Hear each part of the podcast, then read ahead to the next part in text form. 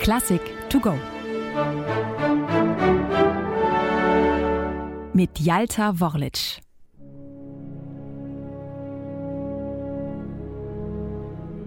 Wir befinden uns im Februar 1883. Anton Bruckner sitzt gerade über der Komposition seiner siebten Sinfonie, als ihn die Nachricht vom Tod Richard Wagners erreicht. Es ist ein herber Verlust für die Musikwelt. Anton Bruckner ist tief traurig. Kurzerhand entscheidet er sich, seinem von ihm so bewunderten Kollegen ein musikalisches Denkmal zu setzen, ein Requiem in Form des zweiten Satzes seiner siebten Sinfonie.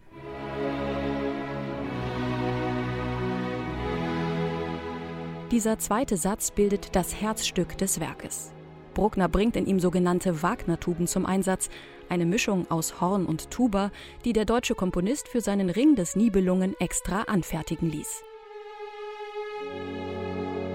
Hier nun verleihen sie dem Werk eine typisch Wagnersche Klangfarbe, die aus der Tiefe schöpft und zu einem ehrfürchtigen Trauergesang anhebt auf den großen Meister.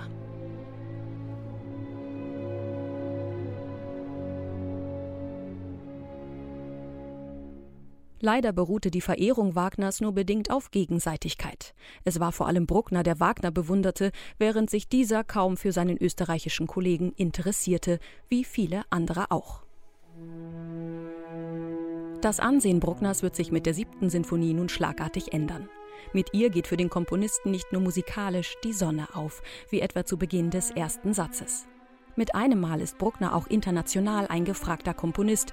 Da kann der gefürchtete Musikkritiker Eduard Hanslick auch noch so wettern, mit böser Zunge von einer nicht enden wollenden, symphonischen Riesenschlange berichten. Mit seiner andächtigen, fast schon himmlischen Musik berührt Bruckner die Menschen. Allein das Thema des ersten Satzes, vorgestellt von den Celli, einem Horn, den Bratschen und einer Klarinette, erstreckt sich über 21 Takte. Es ist eines der längsten, die Bruckner je geschrieben hat.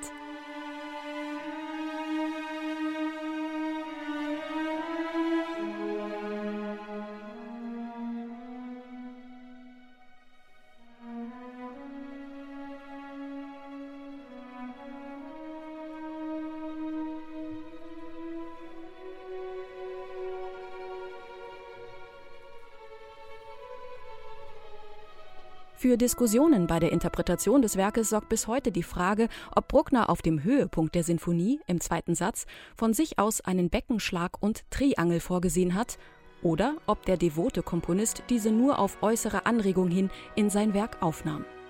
In den meisten Aufführungen kommen diese beiden Schlaginstrumente zum Einsatz. Es ist ein einziger Beckenschlag bzw. ein halber Takt Triangeltremolo, der im dreifachen Forte ziemlich genau die Mitte der Sinfonie ankündigt.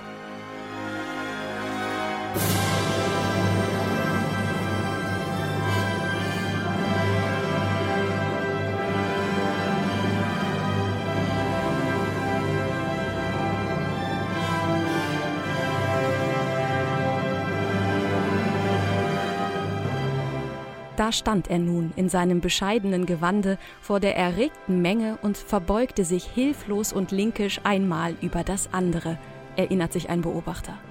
Bald zuckte es wehmütig um den Mund des alten Herrn, wie von mühsam unterdrückter Rührung, bald leuchtete es gar wunderbar in seinen Augen auf, und das nicht schöne, aber sympathische Gesicht erstrahlte in einer so warmen, innigen Freude. Anton Bruckner hatte es geschafft.